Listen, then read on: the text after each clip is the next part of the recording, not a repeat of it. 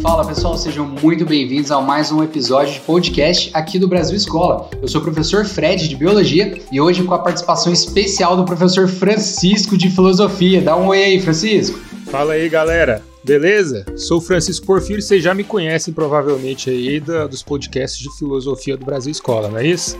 Bom demais, pessoal. Essa é a máquina. E hoje a gente vai falar bastante sobre fazer uma análise, na verdade, né, sobre o filme Matrix, na verdade, toda a trilogia. E a gente vai conversar um pouquinho sobre partes ali, fatores ali biológicos que tem que ser levado em consideração dessa obra e também parte filosófica. Então fica aí com um pedacinho do trailer desse filme aí, muito bacana e que marcou gerações aí, principalmente nerds nesse planeta todo. had a dream, that you were so sure was real? What if you were unable to wake from that dream? How would you know the difference between the dream world and the real world? What is happening to me?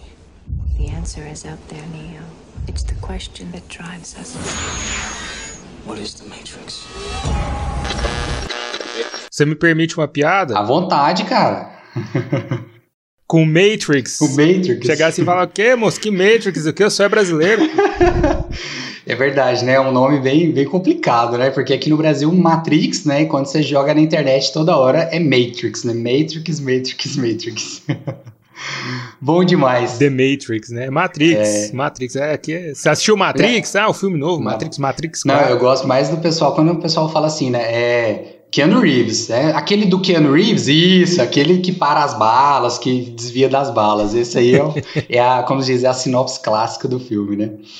Ô, Francisco, então vamos começar com a ideia assim de quando é que esse filme foi feito, né? E qual é a história por trás desse período em que Matrix, né, foi bolado e chegou aos cinemas aí do mundo todo. Pois é, Fred, tem todo um contexto por trás aqui do, desse filme né, o, o, roteiro ali, o primeiro roteiro, ele é feito nos anos 90, na década de 1990.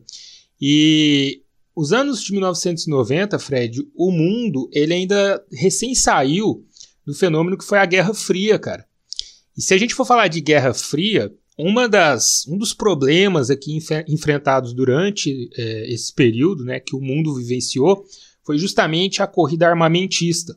E o que, que, era essa corrida armamentista? Olha, primeiro que a, a, Guerra Fria, em geral, ela não é um conflito, né, não é uma guerra que vai lá e acontece com batalhas, né, o que a gente chamaria, no caso, fazendo a contraposição de guerra quente. São conflitos frios, é um conflito político e ideológico. Então você teve uma corrida armamentista durante essa Guerra Fria que fez com que os dois blocos dessa guerra, que eram o bloco socialista representado pela União Soviética o bloco capitalista representado pelos Estados Unidos, eles acabassem num, num movimento ali de correr em busca de armas. E que armas eram essas? Eram principalmente armas nucleares com alto potencial de destruição. Certo?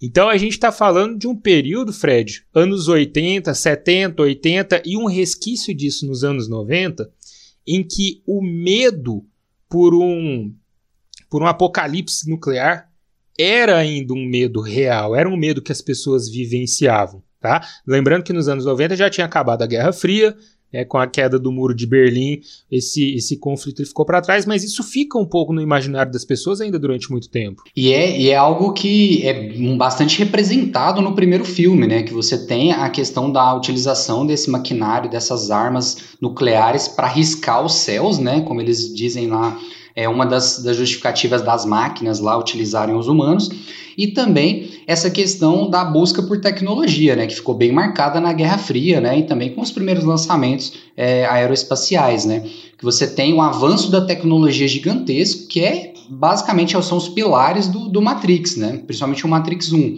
que é essa apresentação de uma hiper mega tecnologia, né, que consegue é, sobrepujar, né, os humanos, e também essa questão aí da, da destruição em massa, né, causado é, pela guerra contra as máquinas. Exatamente, Fred. É, essa questão da, inclusive da tecnologia, né, dessa utilização da tecnologia, ela é um fator marcante dentro desse período de Guerra Fria por conta dessa disputa, porque imagina que os dois países, os dois blocos, eles buscavam é, uma espécie de domínio hegemônico né, e cultural sobre o mundo. Então eles buscavam fazer o que, na verdade, o capitalismo, o bloco capitalista acabou triunfando nisso, né, que era levar uma certa hegemonia cultural. E o domínio das tecnologias, ele simboliza isso um pouco. Teve a corrida espacial, por exemplo, né, como você mencionou, e aí tem ali o é, os lançamentos, na verdade, o primeiro lançamento espacial ele foi puxado pela União Soviética, né? Yuri Gagarin, o astronauta, né, que eles chamavam de cosmonauta, o cosmonauta é, soviético, ele é o primeiro a, a, a, ir para o espaço, né? E você tem todo esse, então, o, o, o desencadeamento, né, de toda essa corrida em busca de novas tecnologias, em busca de um novo domínio, em busca das armas, né, corrida espacial, corrida armamentista, que trazem essa questão tecnológica, uma corrida por tecnologia. Por quê? Domínio. Tá? Mas aí é o que? Então, eles vão dominar territórios, então a União Soviética, com isso, ela vai dominar o território estadunidense e vice-versa? Não. Cara, é, é tipo, é aquela coisa do poder de controlar né, ter um poder pelo menos no nível ideológico, não é um poder real, não é um poder que se estabelece pela dominação do real aqui. E em Matrix isso aparece, né? Nas entrelinhas ali, como o filme é cheio de referências, né? Isso aparece. Não, e também uma questão que eh, puxa bastante no filme, né, que você não está controlando os corpos, né? Os corpos eles basicamente ficam ali em bolsas de água que podem ser facilmente rompidas, mas a mente está blindada, né? Então o, o, corpo ele se torna basicamente inútil ali, sendo que a mente está aceitando aquele programa, né? Que é, os próprios agentes lá no filme deixam bem claro, né, que a Matrix, né, a Matrix, ela é um projeto que os, os humanos se encarregam de aceitá-los, né, aceitar esse projeto e também defender eles mesmos, né? Eles são os alertas, os sinais de alerta para desencadear lá a resposta dos agentes, né, e saber quando algo está acontecendo errado. E uma coisa muito bacana quando a gente fala dessa questão do controle da mente, é que a gente puxa um pouquinho para a questão biológica, né, Francisco? Quando você olha essa ideia de que você tem um controle por trás do medo, o medo é uma das nossas, um dos nossos programas, digamos assim, pré-instalados, que é ativado assim que a gente nasce. É o nosso instinto de sobrevivência, né? O medo te mantém vivo. Ah, tanto é que você tem vários animais que têm como é, base de sobrevivência fingir de mortos. Né? Então você, na hora do medo absoluto, você finge que está morto. E o humano tem esse resíduo de instinto, né? Por mais que a gente modifique o nosso ambiente e busque sempre deixar ele num padrão mais aceitável, nós somos regidos por regras simples, né? Uma delas é a resposta ao medo, né? A forma de autopreservação que a gente tem. Deixa eu te falar uma coisa aqui, uma referência interessante é, em relação ao título do filme, inclusive. Porque lá no começo da sua fala agora você falou que as pessoas estavam em bolsas, não é isso? Né? Aquele invólucro cheio de líquido que era uma espécie de quê? De útero, não é isso, Fred?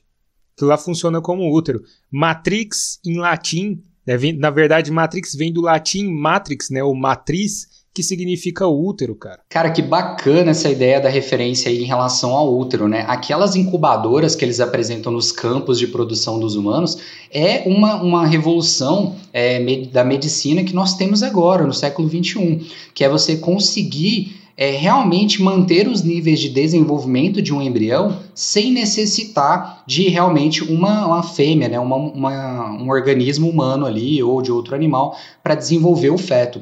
Essa é uma evolução que a gente está vivendo hoje, que seria uma hiper mega incubadora, digamos assim, que consegue ter o desenvolvimento embrionário completo sem precisar de outro animal, né? E o que é aquela ideia da gente falar que algumas coisas que Matrix apresentou como super, hiper, mega ficção, hoje são coisas do nosso cotidiano, né, que estão sendo estudados e já estão sendo utilizados hoje em dia.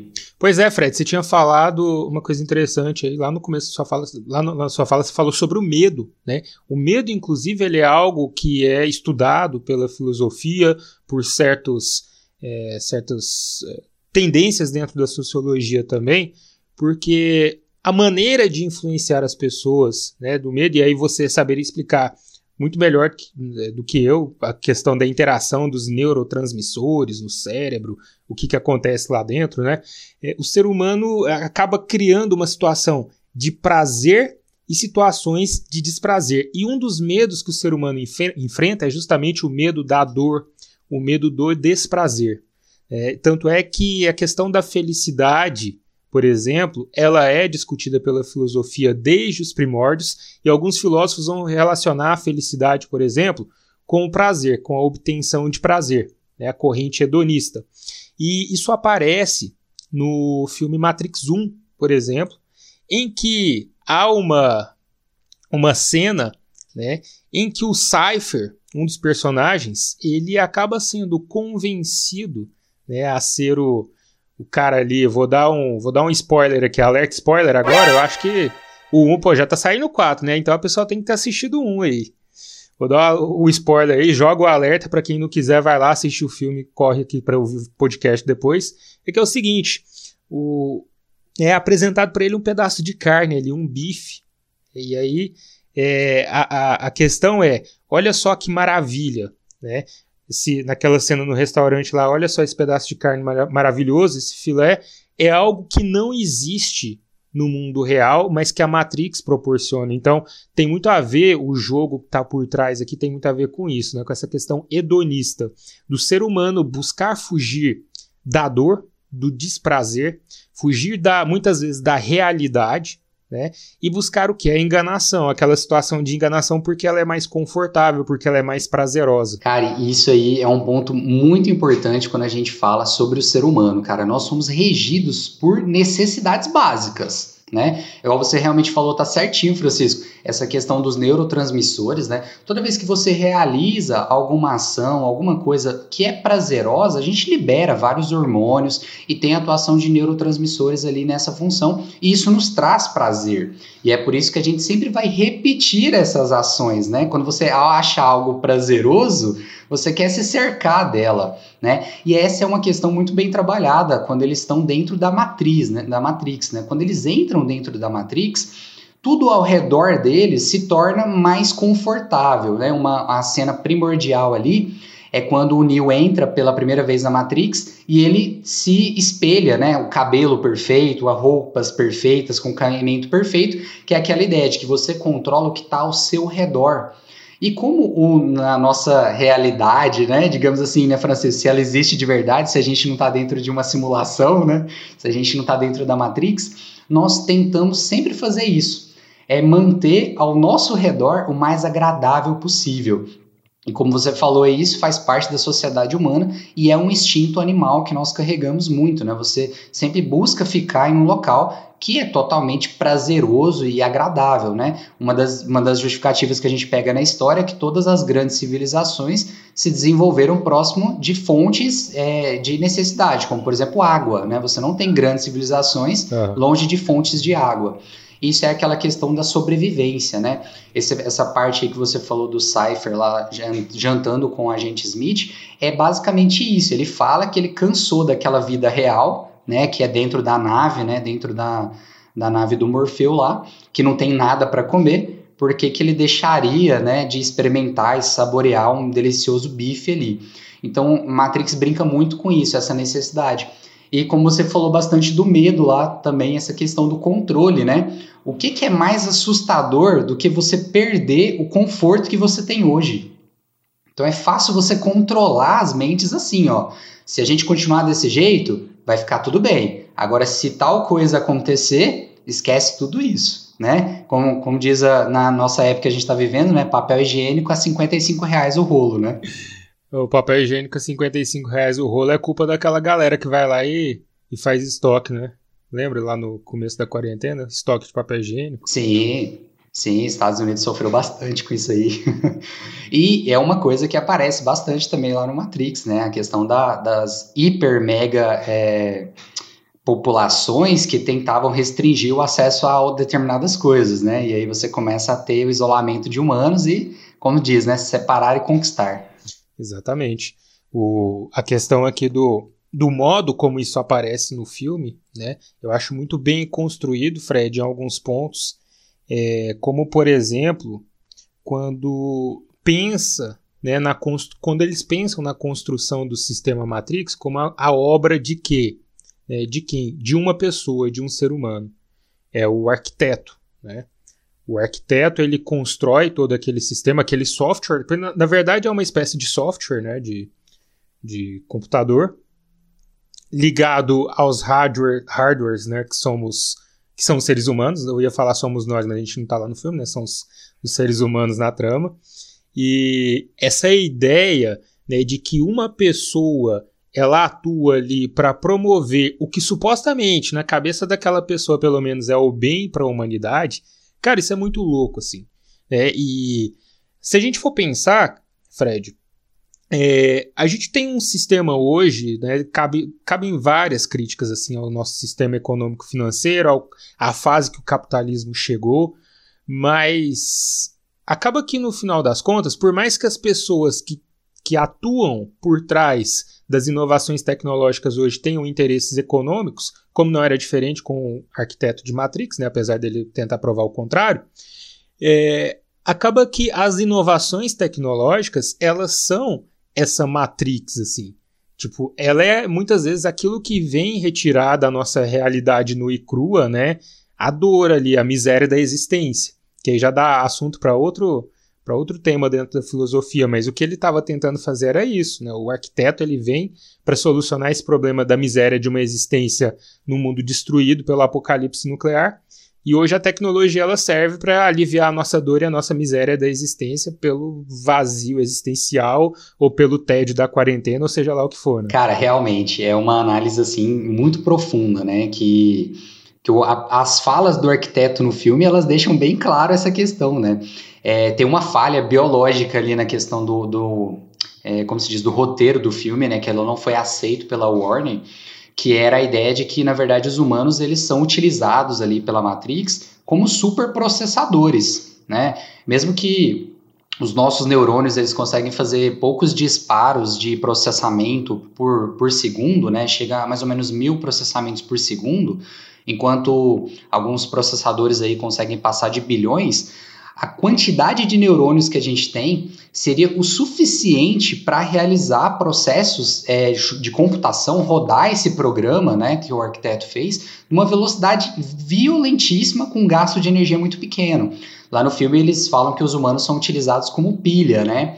Só que foi mais para uma aceitação das pessoas, acho que para não ficar meia hora explicando o que, que seria um processador, né, e tal, eles fizeram aquela substituição para falar que os humanos seriam baterias quando na verdade nós seríamos utilizados mesmo para fazer é, processamento né, de uma velocidade absurda com gasto de energia pequeno. Né? Então a gente seria como se fosse um dual core aqui ou um core i3 aqui do meu computador. Né? Nosso, nosso cérebro seria um mega processador que gasta uma energia muito pequena.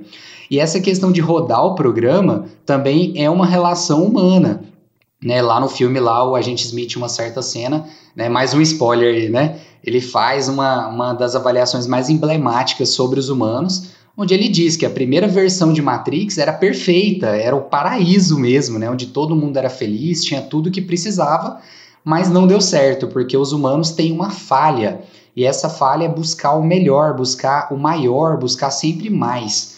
E aí eles falam que a Matrix foi, teve vários testes diferentes até chegar naquela composição que é a nossa realidade, né, de sofrimento, de conquista, de trabalho ali para que o humano aceite. Mas a coisa mais emblemática de todas é ele comparar, né, a nossa posição do planeta com um outro ser que existe aqui, inclusive a gente está sofrendo bastante com um deles, que são os vírus. Né? Ele pega e fala que os humanos eles são mais parecidos com vírus do que mamíferos, uma vez que os vírus eles se instalam em um local, em um organismo, consomem todas as, as estruturas que tem, todas as, todas as necessidades que ele precisa ali, ele vai suprir, mas ele acaba destruindo aquele organismo. Os humanos fazem a mesma coisa, né? A gente chega em um determinado local, consumimos todos os recursos e depois temos que ir para outro lugar. Então é uma das falas mais icônicas do filme, né? Quando ele diz que os humanos são vírus e não mamíferos, né? E vem essa questão da nossa relação com a sociedade, né, Francisco? A gente, mesmo que a gente viva em uma sociedade, né, digamos assim, no ponto de vista ecológico, nós, na verdade, somos extremamente individualistas, né? Eu vivo por conta das minhas necessidades. Eu trabalho em conjunto, eu tento alimentar uma certa sociedade, mas o que me interessa é o que está ao meu redor, né? Não um ponto de vista assim realmente ecológico de você ajudar toda a espécie, toda uma população. Até mesmo os interesses que existem por trás da Matrix no filme, eles mostram esse individualismo é, aquela questão de colocar lá os agentes protetores, né? Você tem todo um serviço de inteligência que está por trás de manter aquela Matrix. É, é justamente, Fred, um meio, se a gente for trazer para certas análises assim, é um modo de manter as pessoas controladas. Né? O controle, a questão da socialização e do controle é muito discutido dentro da sociologia, dentro da filosofia, por exemplo, de um pensador contemporâneo chamado Michel Foucault também, né, do, dessa coisa, ele, Michel Foucault fala de um controle disciplinar, né, na verdade uma disciplinarização dos corpos, mas uma das medidas de controle mais antigas assim reconhecidas pela política, né, pelas teorias políticas, é, a gente pode retomar lá a Roma antiga, o Império Romano chamado pão e circo, né? É você oferecer o que? Alimento e diversão para as pessoas. Veja bem, a Matrix, ela não é essa, essa esse algo que provê alimento para todos, né? Nem provê diversão, mas na medida em que ela está provendo ali uma certa um, uma espécie de holograma de uma vida que não existe, né? Ou melhor, é nessa né, coisa assim é, que a pessoa entra nela e ela vive uma vida que não está acontecendo, é uma realidade virtual, ela está, de certo modo, contribuindo para esse controle. Né? Então, você tem lá o mundo destruído pelo apocalipse nuclear, mas as pessoas vivendo uma realidade muito mais confortável, até porque isso é uma maneira de controlar as pessoas. Tanto é que os corpos das pessoas eles não andam livremente por aí no filme, né? Eles estão lá servindo como a, o que você falou, a pilha, né? O, o processador para aquele sistema funcionar. Francisco, você acha que a ideia de que você é, acreditar que aquilo é a única realidade existente, né? Que aquilo ali é a sua vida, vai, a, a, vai facilitar esse controle? Que, que você não tem mais possibilidades do que aquela que você consegue enxergar? Sim, porque isso facilita até pelo pensamento limitante, né? É você limitar, você impõe um limite para a pessoa, apesar daquele limite não existir. A referência última, assim, a filosofia, né, é, é ao filme, ao, aliás, ao filme, é, é a alegoria da caverna de Platão, né, cujo Sócrates é o personagem principal, a professora Marilena Chauí, da USP, ela fala no livro Convite à Filosofia, ela fala sobre essa relação, assim. É, lá no, na Alegoria da Caverna, aliás, é, ouçam o nosso podcast aqui de filosofia, Mito da Caverna, o que é, tá? Eu estou explicando ali, destrinchando essa história. Mas a, a questão aqui é o seguinte, é, Sócrates falou que existiam pessoas, homens, que viveram dentro de uma caverna como prisioneiros desde criança, e eles ficavam ali presos de um modo que eles só, só conseguiam olhar para uma determinada parede e nessa parede eram projetadas sombras né, de pessoas que passavam ali atrás com totens, com objetos e tal. E aí a história está por trás disso. Essas pessoas cresceram daquele modo. Então, Fred, o que eles conheciam por realidade eram apenas aquilo. Era apenas aquilo, era as sombras. E só. Nada mais. Até que um dia um dos prisioneiros consegue se libertar e aí ele anda pela caverna, ele descobre como que as sombras eram projetadas, ele sai da caverna, ele descobre toda a natureza exterior. Então veja que antes ele estava limitado, né? Ah, mas ele tinha ali um controle físico do corpo dele, sim, mas ele acreditava que a, toda a realidade né, era aquilo, eram as sombras.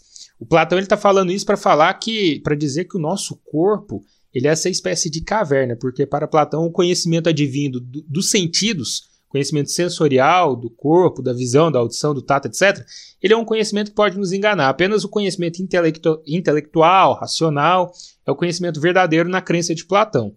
O que, que acontece? É, Platão acreditava então que esse corpo ele é aquilo que nos limita, e a partir do momento que você consegue galgar isso, sair né, desse conhecimento, desse limite, dessa barreira que é o corpo, você sai desse controle. É mais ou menos isso, Fred, o que está colocado em Matrix, entendeu? Há um controle das pessoas por parte dessa realidade virtual, dessa falsa ideia de que as pessoas estão vivenciando algo que na verdade elas não vivenciam. Cara, e é exatamente o que a gente tem hoje, né? Algumas pessoas elas estão tão presas a uma determinada realidade que elas lutam, né, com todas as forças para proteger essa realidade, né? Elas não estão abertas em hipótese alguma para romper essas barreiras. E é o que eles representam em Matrix também, né? É uma coisa muito bacana. Exatamente. O, até se a gente for colocar o que é realidade, o que é ficção em Matrix, né? O, isso, essa forma de controle, né, essa forma de manter as pessoas de certo modo é, vigiadas, controladas por um sistema, ela é realidade até certo ponto. Olha, é lógico que é uma, uma metáfora. Tá? As pessoas não vivem lá igual viviam em Matrix. Mas pensa comigo, Fred, que o controle político ele pode ser esse instrumento de, de dominação, entendeu? Ele pode ser a nossa Matrix. Né? Algumas, algumas interpretações levam até mesmo as questões ideológicas, religiosas, como esse, essa espécie de controle das pessoas, né? Como essa espécie de Matrix. Francisco, e eu já ouvi falar também que o filme ele tem grandes referências puxadas pelo cristianismo, né? Tem alguma coisa assim que dá pra gente puxar bastante, fazer um foco legal? Bastante, o Fred. Não só referências é, em relação ao cristianismo, né? Eu vou trazer algumas outras também. Mas todos os, a, os nomes, né? Eles têm um significado. Os, os, personagens do filme eles têm um significado, alguns puxam bastante para o cristianismo, como por exemplo o nome da nave Nabucodonosor. É, Nabucodonosor que foi o imperador babilônico ali que teria é, ele teria, vamos dizer assim, restaurado né, a, a religião, o cristianismo, o caminho, o que dentro da, da, da, de uma certa tradição judaico-cristã seria o caminho correto né, da retidão que levaria a Deus, tá, destruindo o templo de Jerusalém. É esse, então a gente já começa pelo nome da nave. Uma das personagens, Trinity, né, que faz referência à Santíssima Trindade. Né, dentro é, é um dogma assim para o cristianismo, né, para a Igreja Católica, a ideia da Santíssima Trindade, né, do Pai, do Filho e do Espírito Santo. Aliás, para o cristianismo em geral.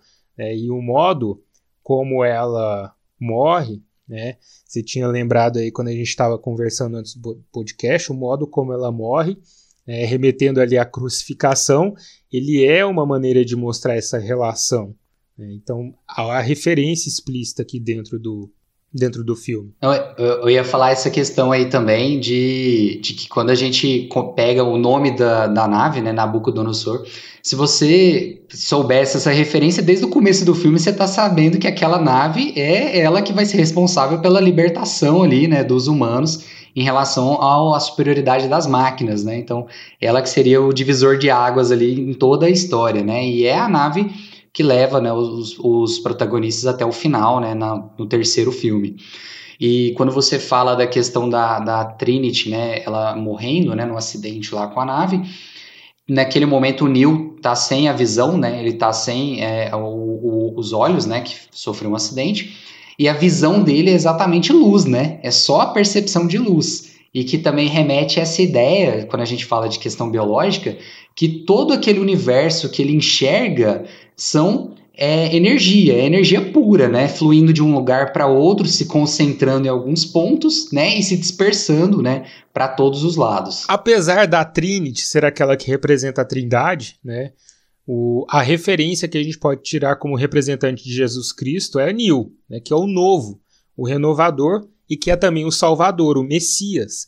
É aquele que vem para salvar todo esse sistema, todo, toda essa esse sistema, esse esquema né, que existia dentro da Matrix e que era para salvar a humanidade, apresentando à humanidade o quê? A verdade, aquela antiga ideia né, que está também dentro do Evangelho, que é conhecereis a verdade e ela vos libertará, certo?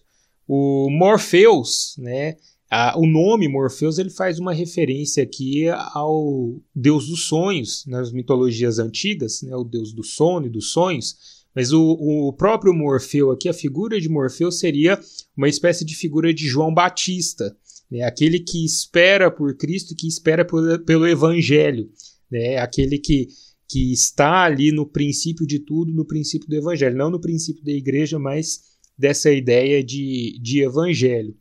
O Cypher, que a gente já comentou antes, né, o que, que trai a humanidade ali por um bife, é que, quer dizer, que trai a, os, a revolução, né, ele traiu o movimento, né, você traiu o movimento, ele traiu todo o movimento por um bife, né, não, brincadeira, mas ele trai, né, pelo, pela vida atrativa que a, que a Matrix proporcionaria, pelas, por suas vantagens pessoais, é ninguém mais, ninguém menos que Judas, nessa história toda, né, Judas, o traidor aí de, de Jesus Cristo.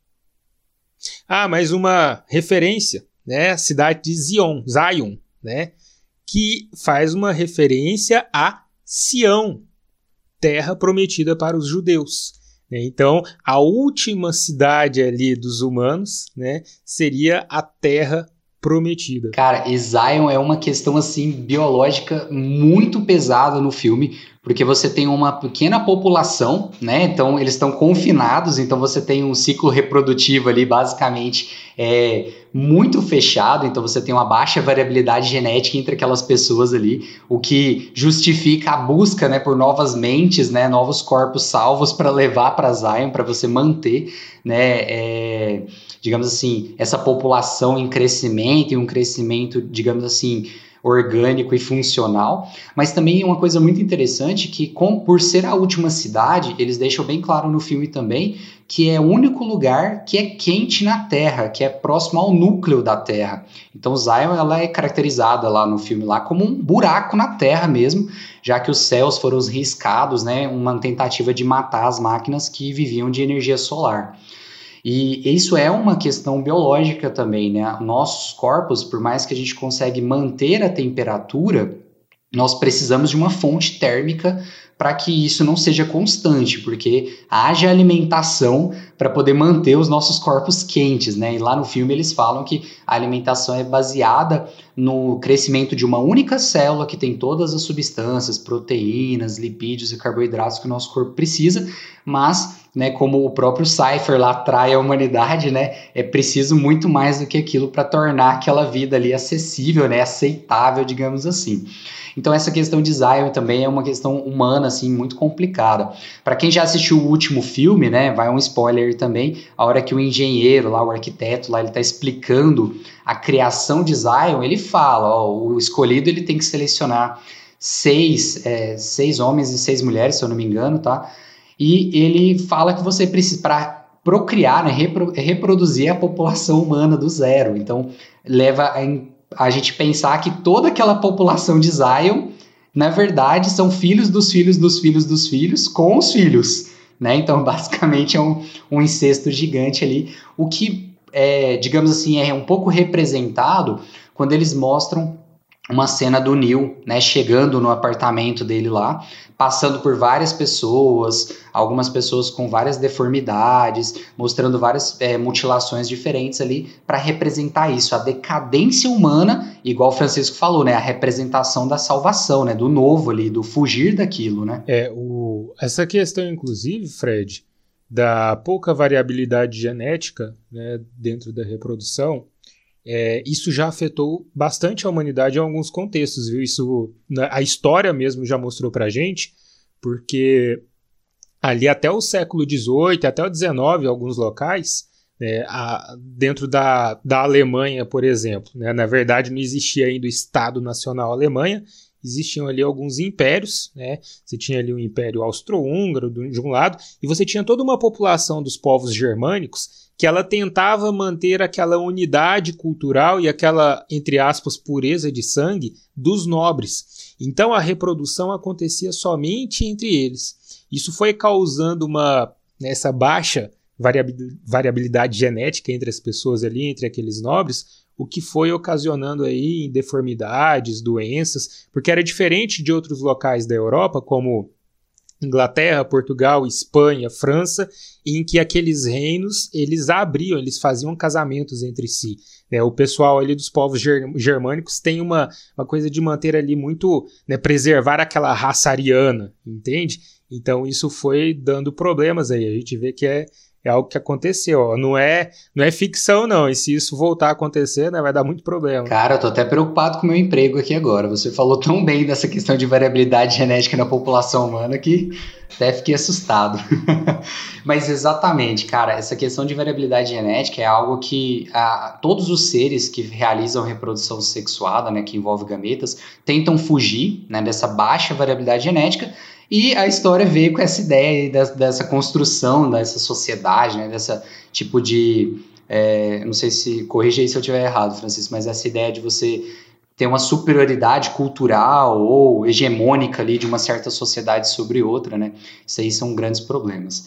E já que a gente está puxando essa ideia de que a gente tem coisas reais no filme, ou que na época não eram reais, mas agora, né, em 2020 são bastante reais, o que, que você consegue trazer aí pra gente, assim, de realidade? Ó, oh, é, aquela galera fugindo da bala em câmera lenta, assim, né, aquela cena dele dobrando o joelho, aquilo lá não é real, não. Mas. Poxa, mas é a parte mais legal do filme, cara. Como assim? É realidade eu vou te falar virtual. Que quando... Quando eu assisti o filme, eu treinei demais aquilo, Francis. Você não tem noção. aquilo ali fez parte da, dos meus dias pós-cinema de Matrix em 1999, né? Eu tinha o quê? 8 anos de idade. Eu tava, deixa eu ver. Eu, eu tava com 8 também, né? 8 para 9.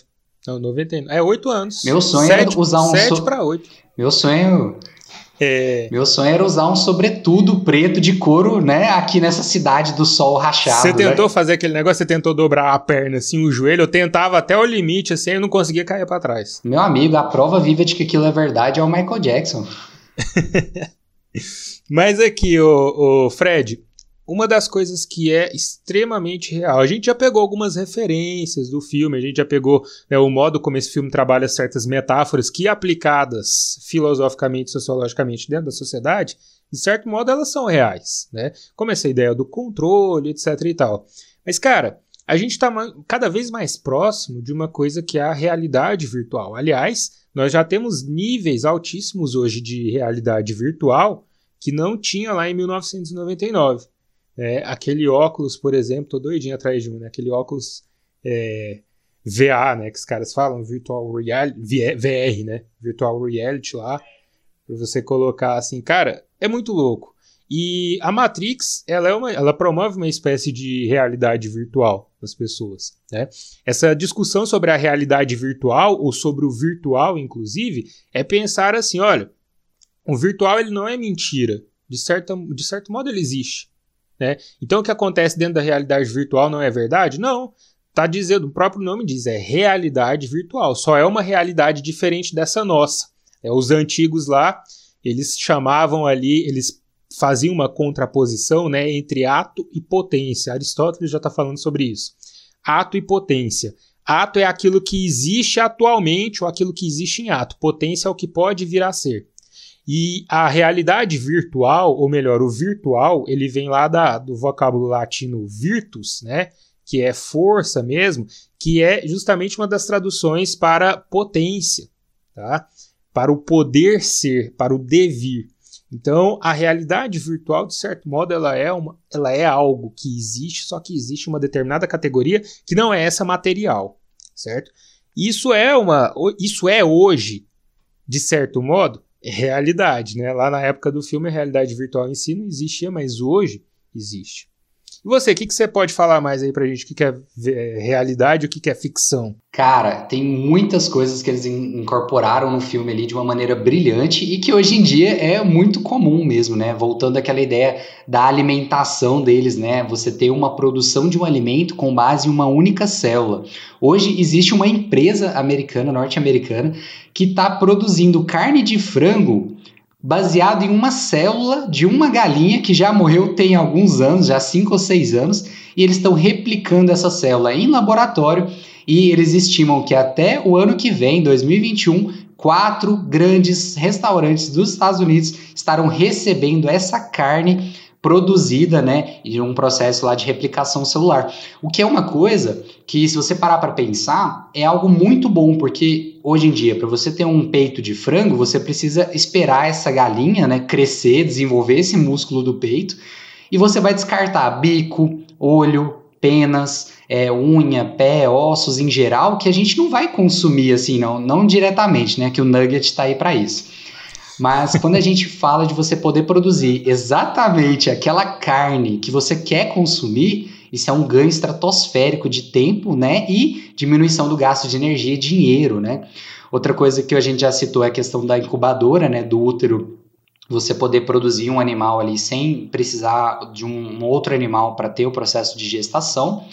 E uma coisa que é muito importante ali, que eles falam bastante, é a questão da, de como o nosso organismo funciona. Né? O nosso cérebro ele é um supercomputador, né? tanto é que os computadores mais velozes que nós temos hoje, eles estão tentando processar uma fração do que, que o nosso cérebro consegue, mas a ideia é sempre imitar isso. E tem uma cena lá no Matrix lá que ele, o, o Neo ele ressuscita a Trinity, né? Que levou um tiro. E é basicamente uma ideia que eles estão tentando fazer mesmo, que é reestabelecer níveis cerebrais, né, digamos assim, de, de formação de neurônios, a um nível é, antes de um acidente. Por exemplo, uma pessoa sofreu um acidente e entrou em coma, tem muitas vezes o corpo já está funcionando perfeitamente, mas a pessoa não acorda. E existem pesquisas hoje de você tentar dar um reboot no cérebro, resetar as memórias, a informação cerebral ali, aquela parte neurológica, até o momento antes do acidente. Então a pessoa acordaria antes de ter, ter sido o acidente, né? Antes de ter acontecido o acidente, e o corpo já estava totalmente recuperado. Então isso seria um marco na nossa história, né? que também chama atenção para várias outras pesquisas que a gente tem de conexão cerebral com computadores, né? A gente fala Hoje tudo é ativado por voz, né, Francisco? Mas você já tem vários e várias pesquisas aí relacionadas a realmente captar ondas eletromagnéticas que a gente tem no nosso cérebro, os impulsos nervosos e transmitir para uma máquina, né? A gente tem, igual você falou, o óculos VR, né? Ele tem alguns que tem controle de giroscópio para você ter a posição lá no jogo, mas já tem alguns testes com captação de ondas sinápticas que a gente consegue captar, né? E isso transmitir para um jogo. Então, daqui um tempo, você vai poder simplesmente deitar no seu sofá e viver a realidade virtual de verdade, sem precisar mexer um músculo sequer. É por isso que a gente vai ficando cada vez mais sedentário, né? É, Fred, outra coisa que eu tinha me lembrado. Ah, eu, é, essa questão, né? Eu já, eu já li alguma coisa sobre e vi também uns episódios aí de uma série documental que eu estava assistindo sobre carne de laboratório, cara, muito interessante. Achei nojento a princípio, mas você bem lembrou do nugget, né, que é a coisa mais nojenta para se comer do que um nugget de frango. É, não, mas eu, eu lembrei também de outra questão que a gente falou lá no início e que é algo que, de certo modo, é uma realidade possível, que é o apocalipse nuclear.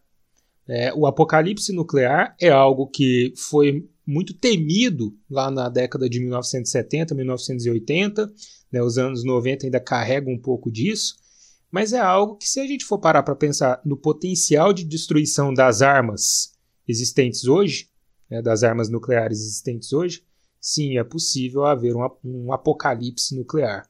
É aquela ideia de que se a terceira guerra mundial acontecesse, a quarta guerra seria aconteceria a paus e pedras, né? É uma frase aí que na internet é atribuída a Einstein, mas muita coisa é atribuída a Einstein, então nem, nem vou falar que é dele, não.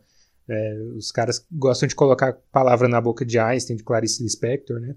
Mas é algo que é para se pensar, assim, entendeu? O apocalipse nuclear ele é possível. Inclusive as leis da física no filme Matrix foram totalmente derrubadas, né? O que faria ele revirar lá no caixão, né?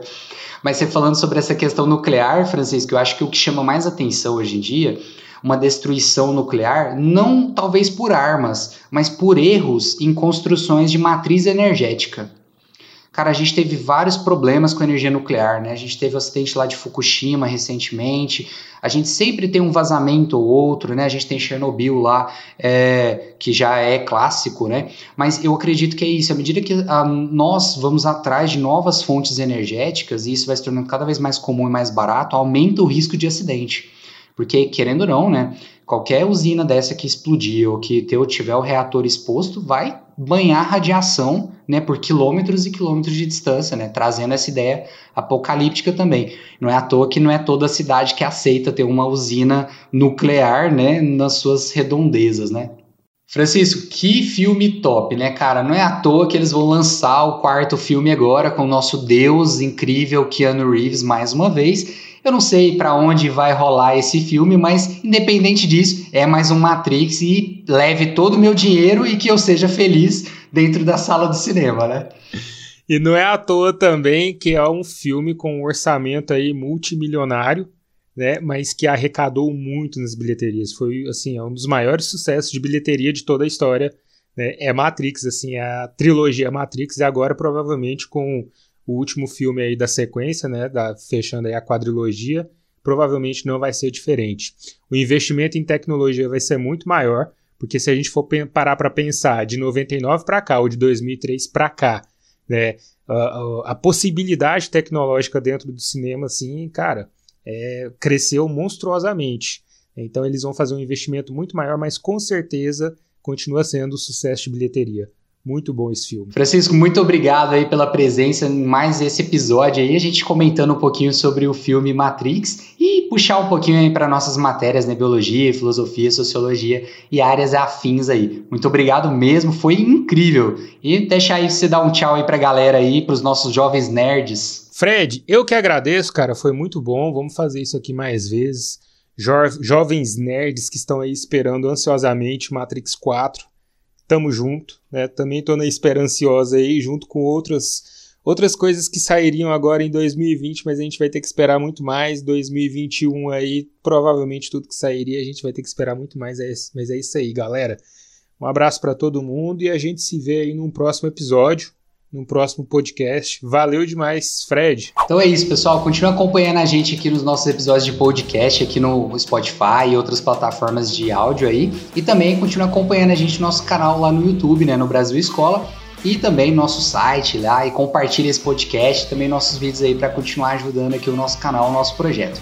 Obrigadão, pessoal. Agradeço demais. E as redes sociais também, né? Facebook, Twitter, Instagram, Brasil Escola tá lá. Isso aí, pessoal. O Francisco acabou de lembrar, nossas redes sociais também. Valeu demais, pessoal. Abração, todo mundo. Tchau, tchau.